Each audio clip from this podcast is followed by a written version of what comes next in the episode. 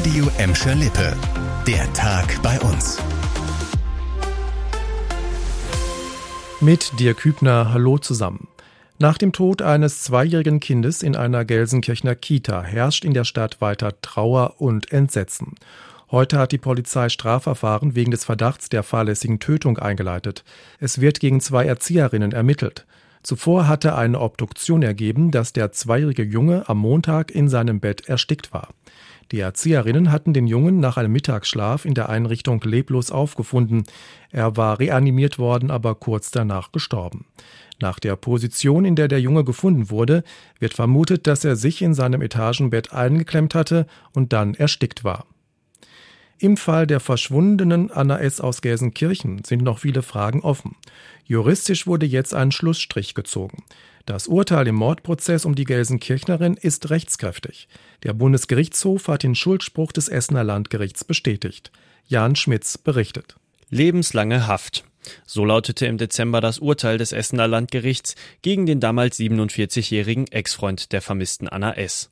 Außerdem wurde die besondere Schwere der Schuld festgestellt und Sicherungsverwahrung angeordnet. Die Revision des Angeklagten sei unbegründet, entschieden jetzt die BGH-Richter. Die 35-jährige Anna S. aus Gelsenkirchen war im Juni 2019 verschwunden. Die Richter sind davon überzeugt, dass der Angeklagte seine Ex-Freundin ermordet hat. Die Leiche der Frau wurde bis heute nicht gefunden. Das macht Hoffnung. Anderen Menschen in Notsituationen zu helfen, wird für immer mehr Gladbecker und Gelsenkirchner zur Herzensaufgabe. Denn immer mehr wollen ehrenamtliche Helfer werden. Beim Technischen Hilfswerk in Gelsenkirchen haben sich bereits rund 20 Personen für das Ehrenamt gemeldet, hat uns ein Sprecher des Ortsverbandes bestätigt. Die Zahl der Anfragen habe sich damit knapp verzehnfacht. Auch beim Deutschen Roten Kreuz in Gladbeck steigen die Anfragen. Dort haben sich dieses Jahr bereits knapp 15 Personen gemeldet.